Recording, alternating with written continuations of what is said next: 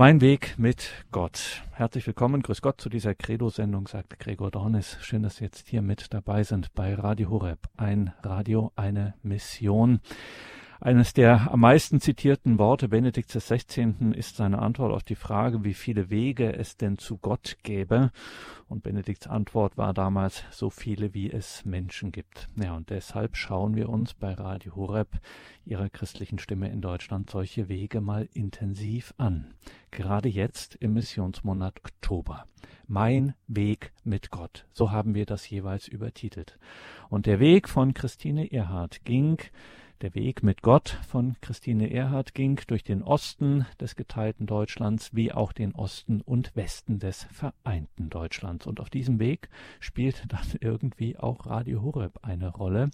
Wir haben Christine Erhard jetzt am Telefon in Leipzig.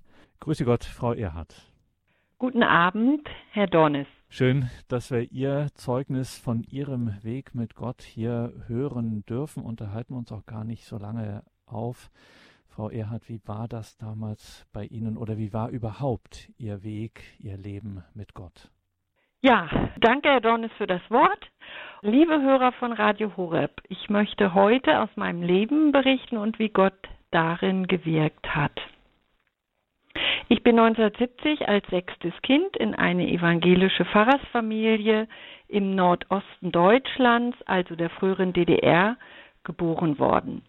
Wir waren insgesamt sieben Kinder und darunter meine Zwillingsschwester und ich.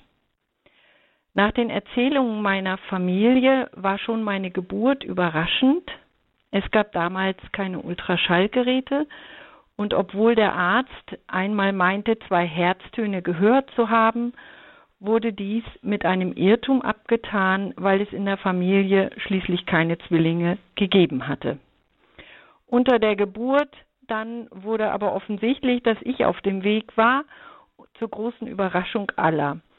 Und das führte dann auch dazu, dass meine Schwester und ich nach der Geburt noch eine Woche im Krankenhaus verblieben, weil es einfach an Ausstattung fehlte.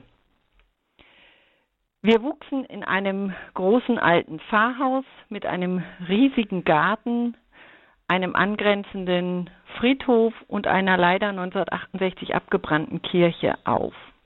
Und das relativ unbeschwert. Man kann es sich kaum vorstellen aus heutiger Sicht, aber einen Kindergarten, geschweige denn eine Kinderkrippe, habe ich nicht von innen gesehen. Wir sind so im Gelände groß geworden, aber mit meiner Schwester zusammen war es überhaupt nie langweilig. Einmal wurden wir von Dorfbewohnern von der Straße zurückgeholt, als wir mit einem Anhänger und Proviant und Kleidung aufgebrochen waren Richtung Moskau. So ungefähr muss man sich das vorstellen. Unser Pfarrhaus war Anlaufstelle für viele Menschen mit allen Nöten und sehr offen. In meiner Erinnerung kamen und gingen Leute. Trennung von Privat und Dienst gab es damals nicht. Unsere Mutter war Küsterin, Katechetin und führte einen riesigen Haushalt mit vielen Gästen und managte auch manchmal meinen Vater, der der Pfarrer war. Diese Schaffenskraft ist riesig gewesen. Wir sind also dazwischen groß geworden. Und manchmal wurde es mir zu viel und dann habe ich mich oben auf dem Boden zurückgezogen. Wir hatten da so eine Ecke, die hatten wir uns als Kinder zurechtgebaut und da suchte niemand nach mir und ich konnte unbeschwert und ruhig spielen. Zeitweise hatten wir in unserer Familie auch so eine Art Au pair, die passte dann auf die Kinder auf. Unsere Mutter legte sehr großen Wert auf eine Glaubenserziehung. Sobald wir lesen konnten, bekamen wir alle eine Bibel, die wir mehr oder weniger gelesen haben. Abends wurde gebetet und zu Tisch auch und natürlich waren wir jeden Sonntag in der Kirche. Was sich aber wegen der abgebrannten Kirche alles im Gemeinderaum unseres Pfarrhauses abspielte. Die Gottesdienste waren für mich als Kind meistens lang und auch langweilig, außer an Weihnachten. Das war ganz anders. Es hatte wirklich einen eigenen Zauber. Als Krippen- und Flötenspieler waren wir involviert und es war immer sehr voll, so voll, dass meistens wegen schlechter Luft jemand ohnmächtig wurde. Auch wurden uns Heiligengeschichten erzählt. Wir erfuhren viel über christliche Kunst und unter den Besuchern im Pfarrhaus erinnere ich mich auch an katholische Priester, viele Menschen, die aus den alten Bundesländern, also damals aus der Bundesrepublik, zu uns kamen oder auch sonst aus dem westlichen Ausland. Kurzum, ich bin christlich aufgewachsen und habe auch nie an Gottes Existenz gezweifelt. Aber schon als Kind habe ich über Freiheit nachgedacht. Ich habe mir vorgestellt, wie schön es sein müsse, seinen Glauben unbeschwert und frei leben zu können. Das hing mit der Schulzeit zusammen, denn da änderte sich einiges. Mit dem Schuleintritt in der ersten Klasse wurden wir der, von der Lehrerin gefragt, ob wir zu den Pionieren gehen wollten. Ziemlich am Anfang war das schon gewesen. Diese Frage konnte sich die Lehrerin wohl gar nicht verkneifen. Obwohl schon fünf meiner Geschwister vor uns in der Schule waren, musste sie diese Frage stellen. Meine Antwort damals war, wir dürfen nicht, weil unsere Eltern das nicht wollen. Es war eine ganz unangenehme Situation, aber damit war die Angelegenheit erstmal erledigt und die Fronten geklärt. Unsere Klasse hat uns dann tatsächlich öfter ausgeschlossen und gemieden, weil wir die Pastorskinder waren. Und das empfanden wir schon als unfair und schmerzhaft. Es dauerte dann aber in der Regel nicht so lang und man spielte wieder zusammen. Heute würde man das wohl alles als Mobbing bezeichnen. In den Schulchor der Grundschule durften wir nicht gehen. Warum, weiß ich nicht, weil hauptsächlich wurden da Volkslieder gesungen, aber ich glaube, man wollte damit ein Exempel statuieren. Bei Gedichten mit antichristlichem Inhalt hat dann unsere Mutter von uns auch darauf bestanden, dass wir diesen antichristlichen Inhalt nicht sprechen. Und das mussten wir dann auch dem Lehrer sagen, was mir überhaupt nicht leicht fiel, aber ich habe es getan. Ansonsten habe ich in der Schule gern gelernt und es fiel mir auch leicht. In der achten Klasse kam dann die Frage, danach, ob wir der deutsch-sowjetischen Freundschaftsorganisation beitreten wollten. Damals meinte ich, ich wäre auch ein Freund des amerikanischen Volkes und wolle daher nicht ein Volk speziell vorziehen. Das war ungefähr 84, 85 und da war es schon ein bisschen lockerer äh, und man hat es dann auf sich beruhen lassen. Wir haben bereits von Gorbatschow gehört und haben den Sputnik gelesen. Das war eine russische Jugendzeitschrift, die Glasnost propagierte. Nach Abschluss der zehnten Klasse konnten meine Schwester und ich dann sogar die erweiterte Oberschule in der Stadt besuchen. Das ist also vergleichbar der gymnasialen Oberstufe heute, um das Abitur abzulegen. Meinen älteren Geschwistern war das durchweg verwehrt worden wegen ihrer Herkunft und das hat deren Lebensweg auch sehr geprägt. Bei mir und meiner Schwester aber wurde es möglich. Das war schon sehr erstaunlich.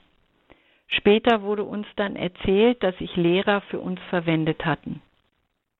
Da wir nicht Mitglied der FDJ gewesen waren, hatten wir eigentlich Schwierigkeiten zu erwarten, aber das war dann eben in unserem Fall relativ gering. Wir zogen in ein Internat in die Stadt und für uns begann damit ein Schritt in die Freiheit. Aber ganz ohne Gängeleien ging es auch an dieser Schule nicht ab. Bei einem ersten Kennenlernausflug mit der neuen Klasse fragte mich unsere Klassenlehrerin nach den Göttern.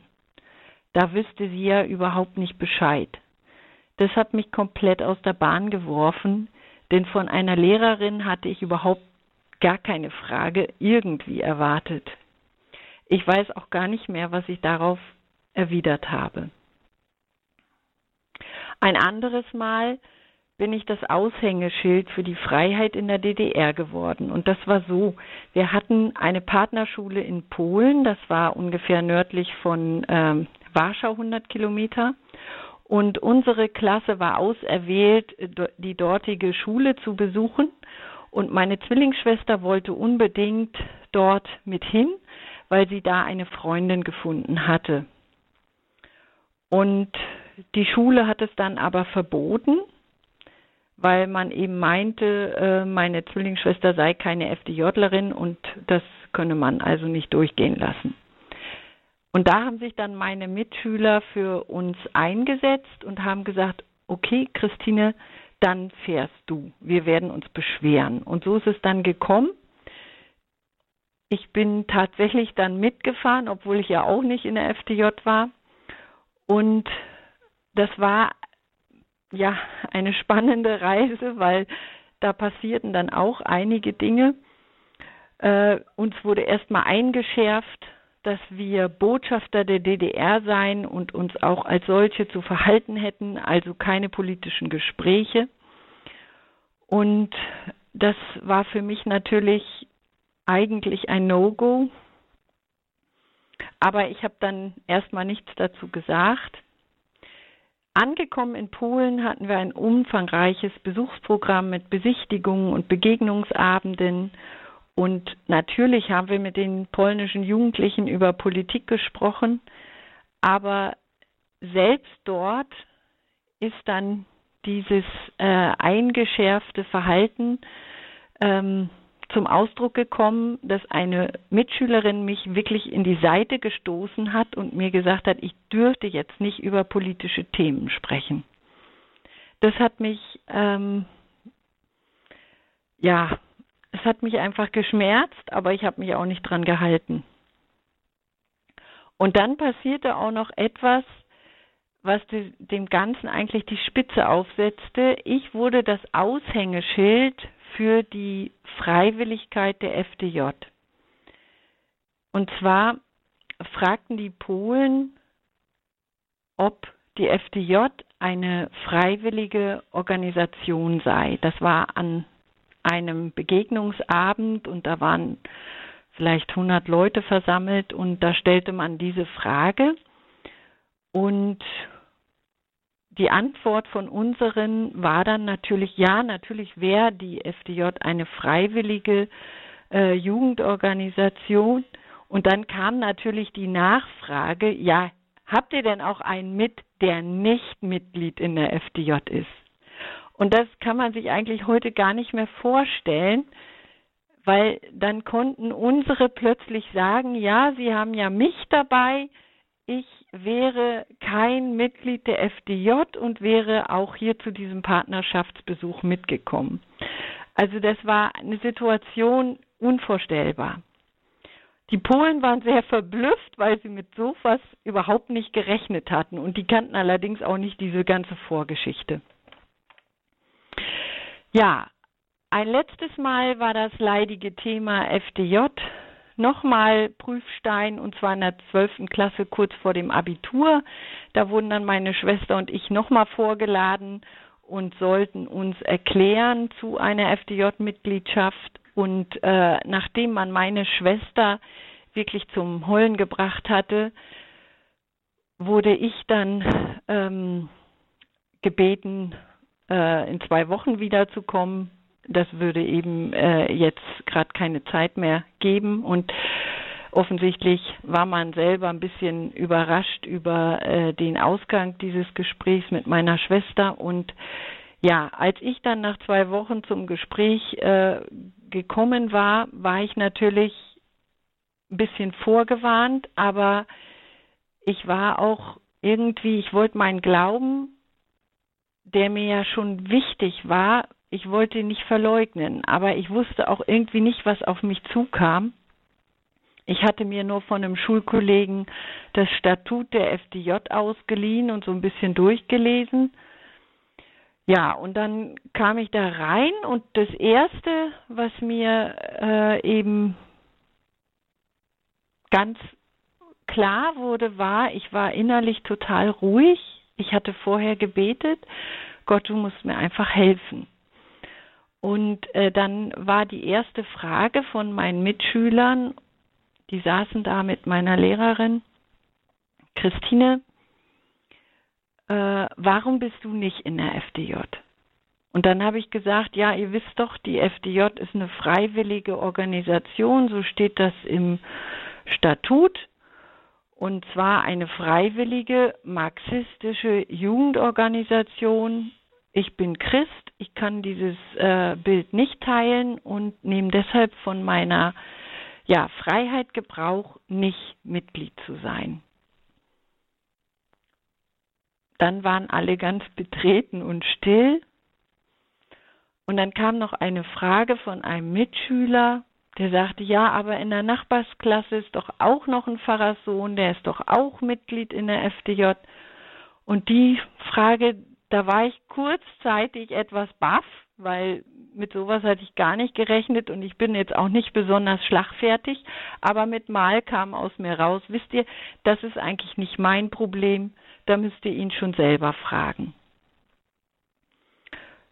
Damit war das Gespräch beendet, ich durfte rausgehen und es hatte auch überhaupt keine Konsequenzen.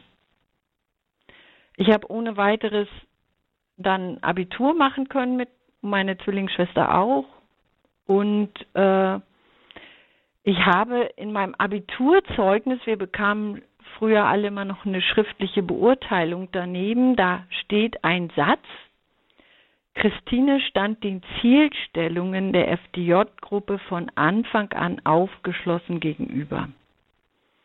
Und dieser Satz, da musste ich mich dann einmal in Münster an der Universität dafür rechtfertigen vor einem Professor,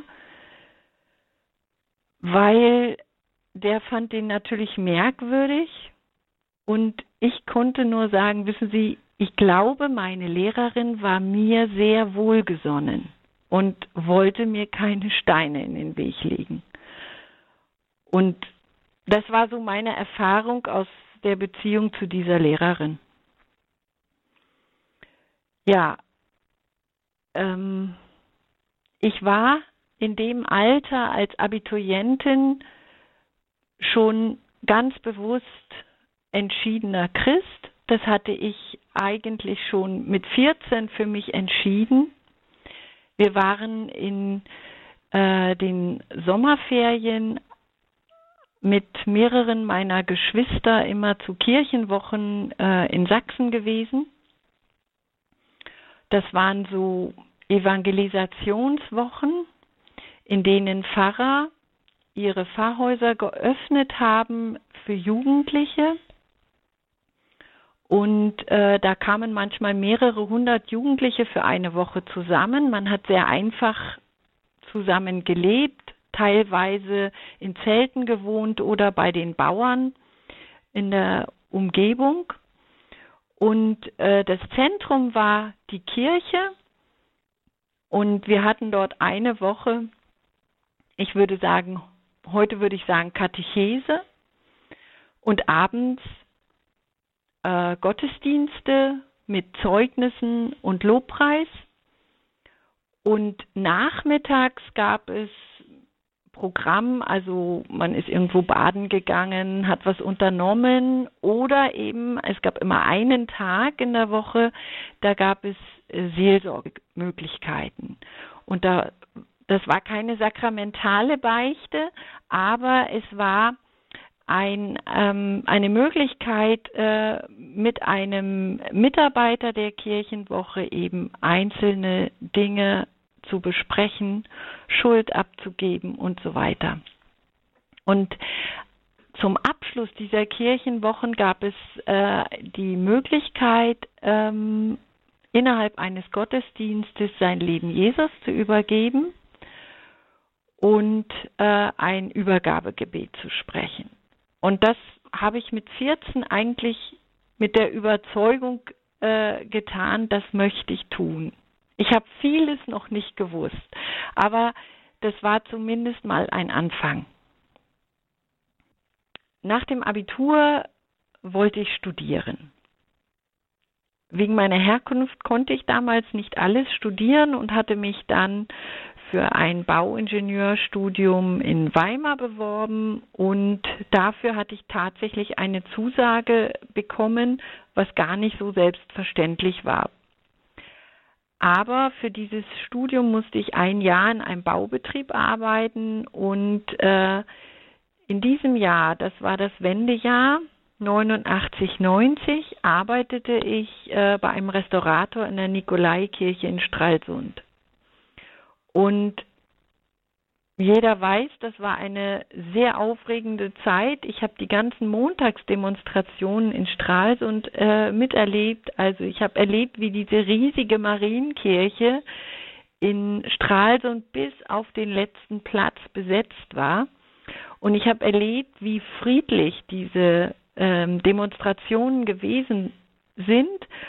Und äh, man wusste aber trotzdem nicht, was passiert am nächsten Tag. Also es war wirklich alles Mögliche äh, drin. Und äh, dann kam eben ja die Wende und äh, es war ja dann so, dass plötzlich äh, stand mir eine ganz andere Welt offen und ich habe dann entschieden, ich will jetzt eigentlich gar nicht Bauingenieur werden, sondern ich möchte irgendwie aktiv an äh, der ja, Umgestaltung unseres Landes ähm, mitwirken und habe dann gemeint, das könnte ich ganz gut, wenn ich Jura studiere. Ich war da wahrscheinlich ein bisschen naiv und habe auch nicht groß darüber nachgedacht, was ich mit dem Studium dann nach dem Studium alles so machen werde. Aber ich habe das Studium trotzdem nicht bereut. Es hat mich zwar etwas ernüchtert dann von den Inhalten, äh, aber es war auch vieles extrem spannend für mich. Ja, dieses Studium habe ich dann in Münster in Westfalen absolviert und äh, während des Studiums war mir natürlich dann klar, ich möchte auch meinen Glauben weiterleben. Ich möchte in einen Bibelkreis gehen und dann bin ich in Münster während des äh, Studiums zunächst in einer Freikirche gelandet. Allerdings war diese Freikirche, die war so frei, die wollten dann auch nochmal, dass man sich taufen lässt und aus der evangelischen Kirche austritt und äh, das waren dann so Dinge, da konnte ich mich nicht dazu durchringen, weil ich auch nicht den Sinn darin gesehen habe.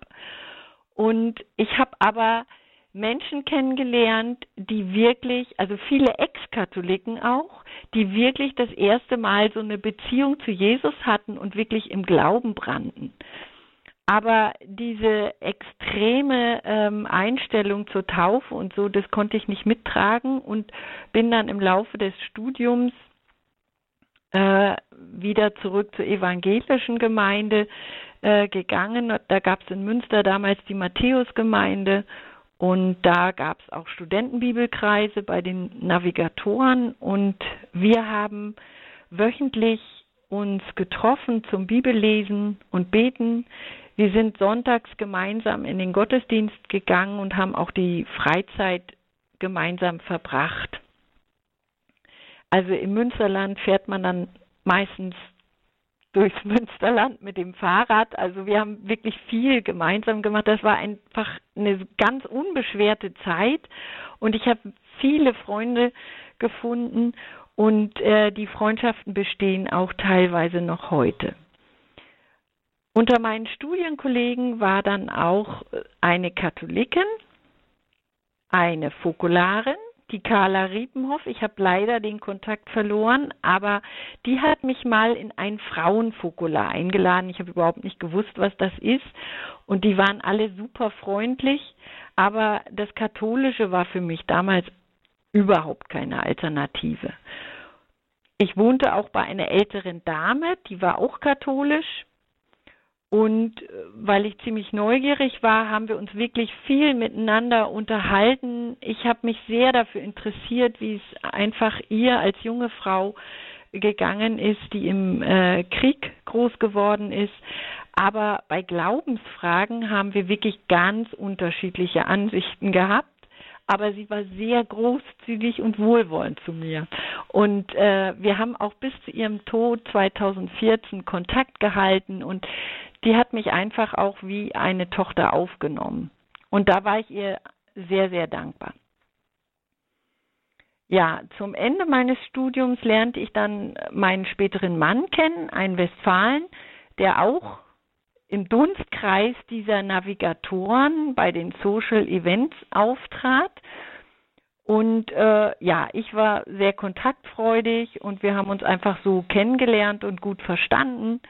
Und ich war echt total verliebt, aber mein schriftliches Examen saß mir im Nacken und äh, ich habe dann alles für mich behalten und gedacht, ich muss jetzt erstmal Examen machen.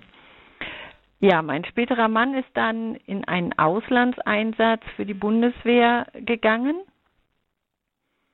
Und äh, ich war darüber eigentlich ganz froh, weil ich dann erstmal in Ruhe meine Klausuren schreiben konnte.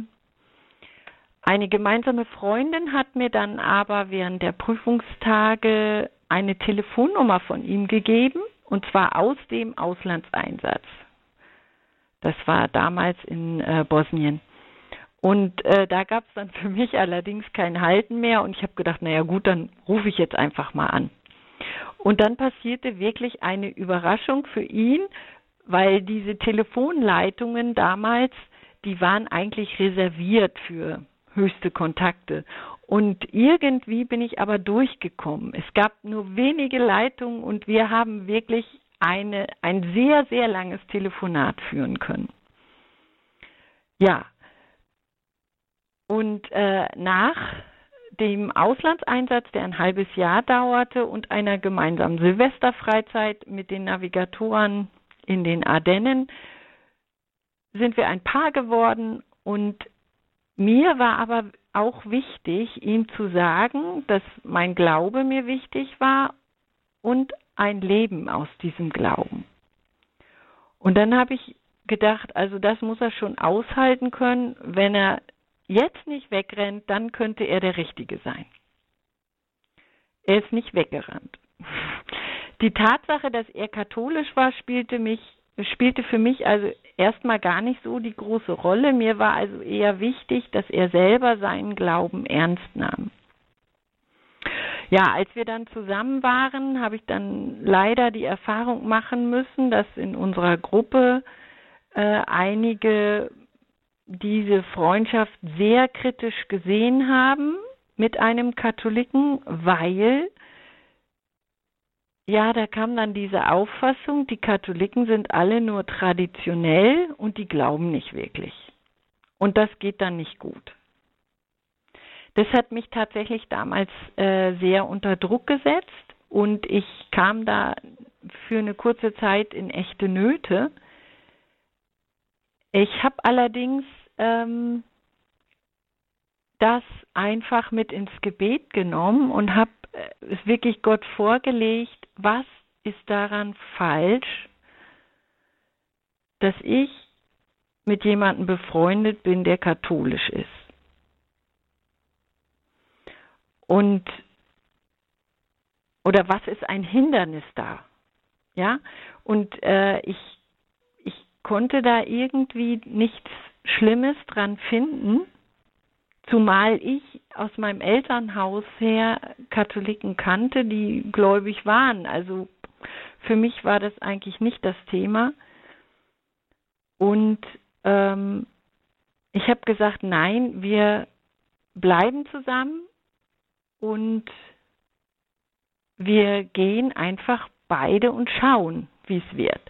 Und in dem Moment, wo ich mich eigentlich dazu durchgerungen hatte, bin ich eigentlich ganz ruhig geworden und war in einem Frieden. Ja. Und während wir äh, zusammen waren und ich dann im Referendariat in Dortmund war, haben wir gemeinsam unterschiedlichste Orte und Events besucht. Also wir waren mal zusammen Ostern auf Schloss Kraheim, das war so eine überkonfessionelle Kommunität. Dann waren wir gemeinsam in Medjugorje.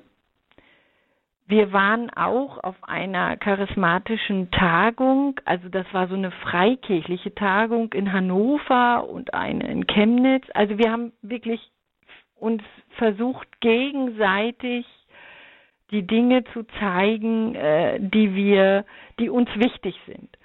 Und darüber haben wir uns sehr gut äh, kennengelernt und ja, dann haben wir uns in Altötting in der Gnadenkapelle verlobt. Das ging relativ fix. Und als wir ähm, dann heirateten, das war kurz nach meinem zweiten Examen, da war das dann eine katholische Trauung in einer nee, eine Trauung in einer katholischen Kirche mit Beteiligung eines evangelischen Pfarrers, also so ein spezieller Trauritus. Mein Mann brauchte damals auch ein Dispens, weil ich war als Evangelische ein Ehehindernis, aber das war für mich jetzt eigentlich kein Problem. Mein Vater der hatte einmal noch bevor ich meinen Mann kennengelernt hatte, da hatte der gesagt, ja, also er hätte auch als evangelischer Pfarrer kein Problem damit, wenn die Männer seiner Töchter katholisch wären. Ja, ich habe mich nur damals gefragt, warum sagt er das jetzt? Aber gut, hinterher habe ich dann gedacht, vielleicht war da eine innere Weisheit drin. Und äh, ja, Leider hat mein Vater unsere Hochzeit nicht mehr erlebt, weil er ganz plötzlich verstorben ist. Ich kann mich noch sehr genau an das Traugespräch erinnern. Wir waren die erste Trauung eines äh, jungen Priesters der Gemeinschaft Emanuel. In diesem Traugespräch war eigentlich das Einzige, was für mich ein bisschen äh, schwierig war, ich sollte die Kinder im katholischen Glauben erziehen. Und da habe ich natürlich aufgezeigt und äh, gesagt, das kann ich eigentlich nicht. Ich kann es nur so weit, wie ich selber äh, glaube. Und äh, das hat dem Priester damals aber gereicht und damit war eigentlich alles klar. Ja, wir sind nach unserer Hochzeit dann nach Greifswald in den Nordosten gezogen und dort war es dann so, dass ich versuchte, in die evangelische Kirche zu gehen und mein Mann in die katholische Kirche nach St. Joseph. Aber irgendwie wurde ich in dieser evangelischen Gemeinde nicht heimisch und stellte mir eigentlich auch dauernd die Frage, warum wir getrennt in die Kirche gehen wo wir doch verheiratet sind. Und dann bin ich zunehmend äh, mit meinem Mann in die katholische Kirche gegangen. Und äh, dann passierte es, dass mein alter Beichtvater, das war ein alter evangelischer Pfarrer, der starb. Und das war eigentlich auch so ein Halt gewesen, den ich dann plötzlich nicht mehr hatte. Ich habe immer geglaubt, dass Jesus in der Hostie real präsent war. So war meine Prägung von zu Hause gewesen. Ich wäre aber nie auf die Idee gekommen, von selbst zur Kommunion zu gehen, weil ich wusste von meinem Vater, dass wir als Protestanten das nicht durften. Dann war unser ältester Sohn geboren und die Frage mit der Kindererziehung kam auch wieder hoch. Das ging dann so einige Zeit und in mir tauchte irgendwann der Gedanke an eine Konversion auf. Mir stand plötzlich vor Augen, dass dann alle Probleme gelöst wären. Ich könnte zur Beichte, zur Kommunion und wir wären eine Einheit in der Familie. Das schien mir dann aber doch irgendwie zu einfach und in mir regte sich Widerstand und ich habe das weggeschoben. Aber dieser Gedanke kam immer wieder und ich war innerlich wie angepiekst. Und dann war da auch so eine Sehnsucht. Ich habe irgendwie gemerkt, ich stehe mir im Weg. Und dann hatte ich die Idee, ich könnte ja mal einen Kurs machen oder mich mit dem Katechismus auseinandersetzen. Da würde ich dann Zeit haben und schauen, was der richtige Weg für mich wäre. Das habe ich dann mit dem Probst äh, in Greifswald getan. Wir haben uns über einen längeren Zeitraum regelmäßig getroffen und er stellte dann immer fest, Frau Erhard, Sie sind doch im Herzen katholisch. Die Heiligen waren für mich kein Problem. Der Papst war nicht das Thema, auch nicht das Fegefeuer. Im Gegenteil, diese Vorstellung ergab für mich so viel Sinn, weil wenn wir sterben, sind wir ja schließlich nicht alle so heilig wie die Heiligen, die ähm, heilig gesprochen sind. Und das war für mich eine total tröstliche Vorstellung, dass es diesen Teil des Himmels gab. Einzig Maria blieb mir ein Fragezeichen. Ich hatte nichts gegen sie, im Gegenteil. In Münster hatte ich in der Freikirche Maria immer verteidigt, aber sie war mir nicht nahe. Ich hatte keine Beziehung zu ihr. Ja, und im Laufe dieser Auseinandersetzung reifte in mir der Entschluss, ich werde diesen Weg gehen. Ich werde diesen Schritt tun. Und äh, ja, ich bin dann im Dezember 2002 in die katholische Kirche aufgenommen worden. Und für mich war das, das also eigentlich das Beste, was ich tun konnte. Es hat aber auch im Rückblick, würde ich sagen, danach noch ein langer Weg innerer Reinigung und Heilung begonnen. Ich hatte immer wieder Komplikationen in meinen Schwangerschaften gehabt. Mein Mann und ich, wir haben jetzt vier Kinder und jedes Kind haben wir uns sehr gewünscht. Aber diese Schwierigkeiten in den Schwangerschaften haben einfach ähm, dazu geführt, dass ich darauf achten musste, wie oft ich schwanger werde und in welchem Abstand. Und ich habe viele Wochen in Krankenhäusern äh, liegen müssen, damit äh, die Kinder überhaupt äh, gesund zur Welt kommen können. Und ich lernte damals als ich im Krankenhaus lag, dafür zu danken, dass ich wieder aufstehen und gehen darf. Danken für die gute medizinische Versorgung im Lande. Vor 100 Jahren hätten unsere Kinder wahrscheinlich nicht mal überlebt. Ich lernte dafür danken, dass ich überhaupt Mutter sein darf. Und mir wurde auf einer ganz tiefen Ebene deutlich, wie selbstverständlich ich alles genommen habe. Und ich lernte einfach, dass alles Geschenk ist. In diesen langen Liegezeiten habe ich angefangen, regelmäßig den Rosenkranz zu beten. Er ist mir im Krankenhaus ein täglicher Begleiter geworden. Ich hatte ja so unendlich viel Zeit gehabt. Das Ganze hatte aber auch noch eine andere Seite. Ich war einerseits sehr dankbar, aber andererseits habe ich an mir wahrgenommen, dass mein Glaube sehr verkopft war und an meinem Bild von Gott etwas nicht stimmte. Ich konnte das damals nicht so genau benennen, aber in mir war ein Misstrauen, das ich mir nicht erklären konnte. Außerdem war Gott mir manches Mal so fern und dafür hatte ich keine Erklärung und ich konnte das nicht einordnen. Als unsere Kinder aber noch klein waren, hatte ich einfach nicht so viel Zeit, mich um all diese Dinge äh, zu kümmern. Und außerdem haben wir auch noch ein Haus gebaut und schließlich mussten wir dann eben nach Leipzig ziehen, weil mein Mann beruflich hierher gerufen worden war. In dieser Zeit, wo ich ja sehr in Anspruch genommen war, war mein Gebetsleben auch höchst armselig. Und ich hielt mich an einer Bibelstelle fest, die lautete, das gute Werk, das du begonnen hast, das wirst du auch vollenden.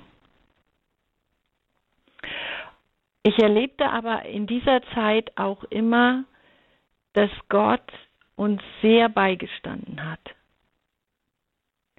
Unsere ältesten Söhne waren beide Frühgeburten.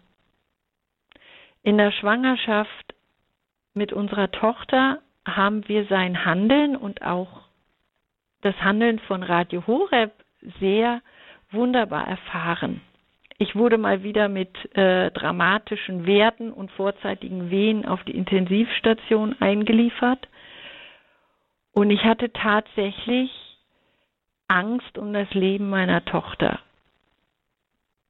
Lag wahrscheinlich auch daran, dass ich im Jahr davor eine Fehlgeburt erlitten hatte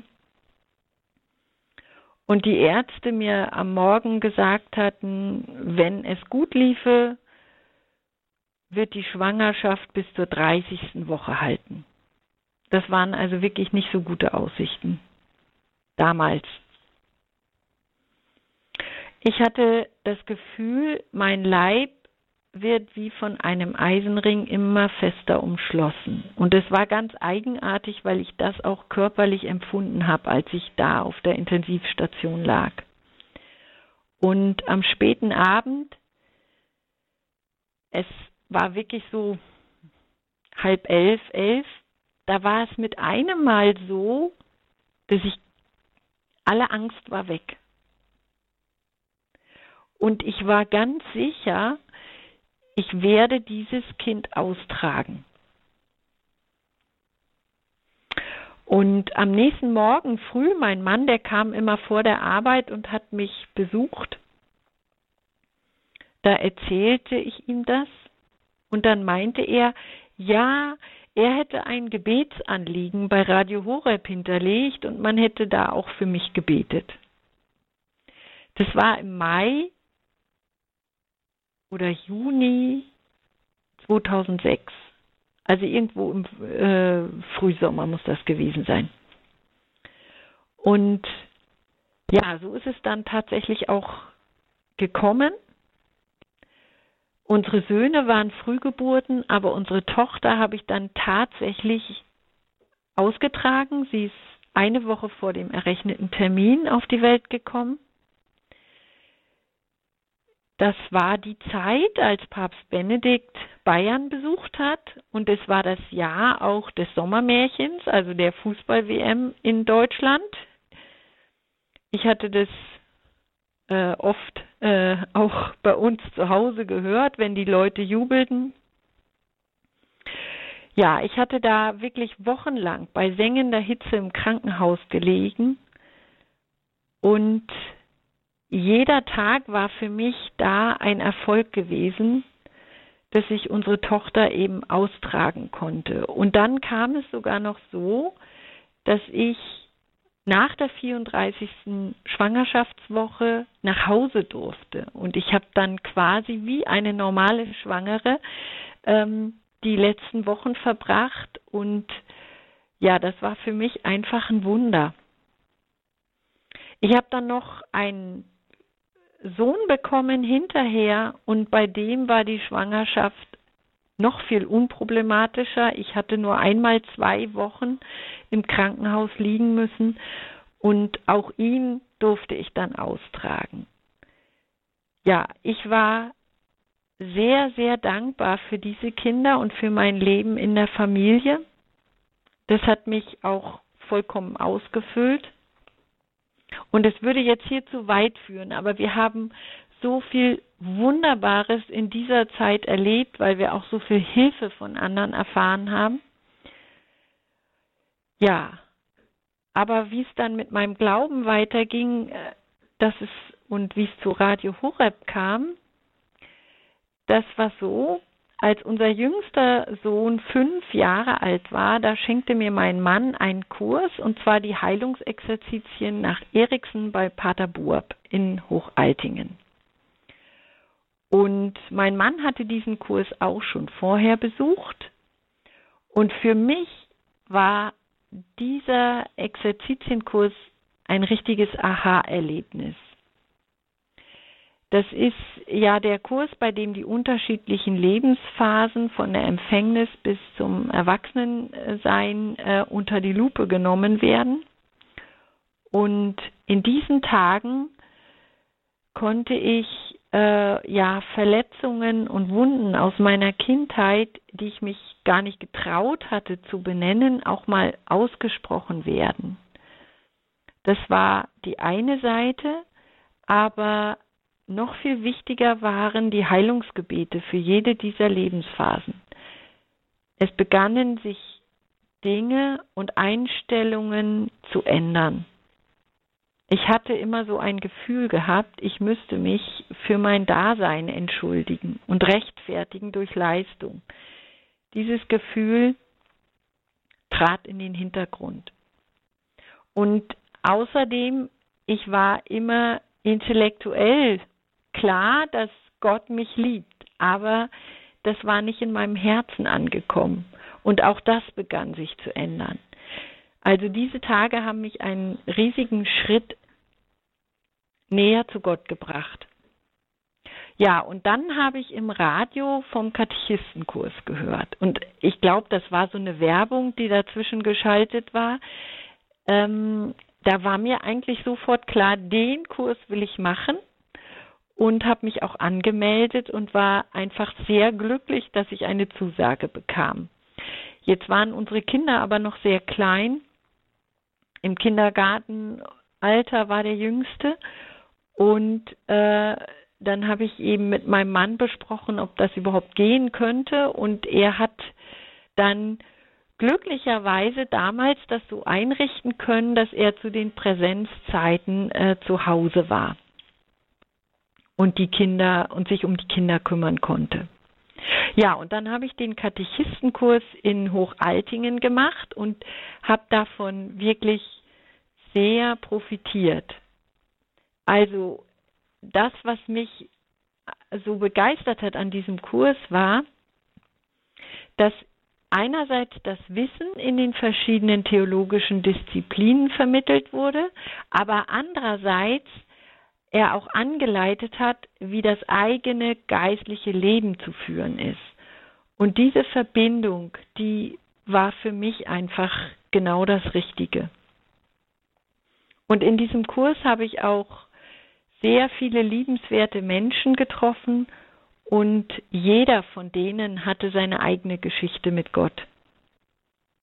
Und bei diesem Kurs hat dann Pfarrer Kocher ganz am Anfang einmal von der Idee eines Team Deutschlands zu uns gesprochen. Und da fühlte ich mich schon angesprochen, aber ich wusste irgendwie, das kriege ich jetzt noch nicht auf die Reihe mit den Kindern.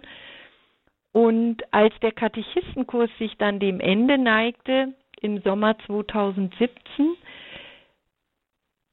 da passierte noch etwas, das äh, mich wirklich im Innersten erschüttert hat eine ähm, Freundin, die auch zum Katechistenkurs mitfuhr und ich, wir wollten zum letzten Präsenztreffen fahren und auf diesem, auf dieser Fahrt ähm, erlebten wir einen ganz schweren Unfall und haben ein, beide an diesem Kursteil nicht teilgenommen. Dabei war das ein Kurs, an dem wollte ich unbedingt teilnehmen, weil da ging es um okkulte Bindungen und ich hatte eine Freundin, die da äh, so ein bisschen verstrickt war und wollte mich da auch informieren. Aber dazu ist es nicht gekommen. Wir waren nämlich ähm, auf der Autobahn A9 Richtung Nürnberg wir waren an einer Raststätte gewesen, hatten noch einen Tremper ausgesetzt und hatten uns gestärkt und sind dann ins Auto eingestiegen Ja, und plötzlich wurden wir durch die Luft geschleudert. Ich habe, das ging so schnell, ich wusste überhaupt nicht, was da gerade passiert. Und dann war es äh, hinterher so, dass wir, nachdem wir durch die Luft geschleudert worden waren, parallel auf der Autobahnausfahrt auf einem betonierten Standstreifen standen. Also das kann man sich gar nicht vorstellen. Wir sind äh, ausgestiegen, beide, auch der Unfallverursacher und noch ein Dritter, der beteiligt war. Uns war allen nichts passiert, aber die Autos hatten Totalschaden. Nach uns kam auch sofort Feuerwehr, die die Autobahnausfahrt abriegelte. Es war kein weiterer Auffahrunfall, nichts. Es standen nur noch äh, dann ein paar Zeugen rum, die ausgefahren waren. Ja, und das Eigenartige war, also ich bin dann ausgestiegen aus dem Bus und bin zu den beiden anderen, zu dem Verursacher hingegangen und habe gesagt, also Sie sollten sich bei Maria bedanken, sie hätte ihren Schutzmantel über uns gehalten. Und das habe ich diesen beiden wildfremden Männern gesagt, irgendwie schon verrückt, aber es war so in mir drin. Und die nickten beide. Und äh, ich, ich, ich bin davon auch wirklich überzeugt gewesen, dass also diese Bewahrung äh, wirklich von Gott kam. Es war dann zwar so, dass ich einen Rippenbruch hatte und meine Freundin, die hatte auch eine ähm, stärkere Verletzung, aber im Verhältnis zu diesem Unfall und was noch hätte passieren können, war alles vergleichsweise glimpflich abgegangen.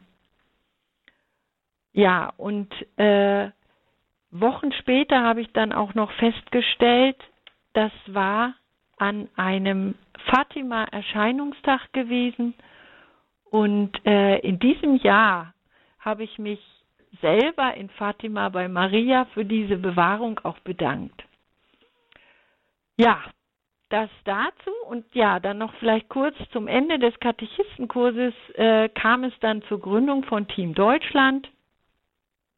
Und äh, im März 2018 gab es dann ein äh, Gründungstreffen auch bei uns hier in Leipzig. Ich habe mich dann entschieden, das mitzumachen, aber eben aufgrund meiner Tätig also meiner Mutterrolle wollte ich jetzt nicht zu viel machen. Ich habe zwischenzeitlich die Gruppe auch mal geleitet, weil unsere Regionalleiterin wegen der Pflegebedürftigkeit ihrer Mutter ausschied.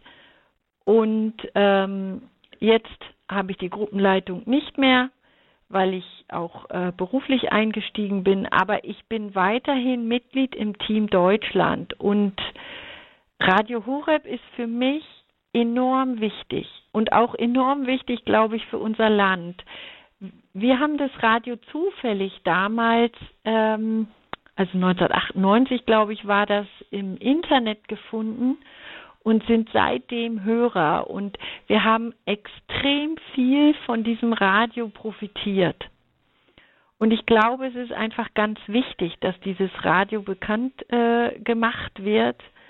Und ich möchte nochmal aufrufen, also wenn, wenn du jetzt zuhörst und bisher nur im stillen Kämmerlein gehört hast, überlege einfach mal, welche Möglichkeit sich bei dir ergibt, dieses Radio bekannt zu machen.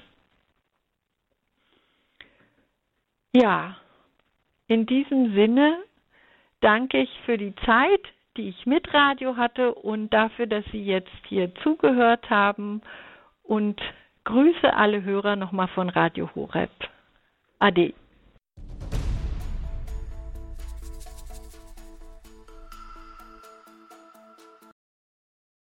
In der heutigen Credo-Sendung bei Radio Horeb ein Radio, eine Mission hörten Sie Christine Erhardt aus Leipzig mit ihrem Zeugnis, mit ihrem Weg mit Gott. Liebe Hörerinnen und Hörer, das können Sie natürlich nachhören in unserer Mediathek auf horeb.org.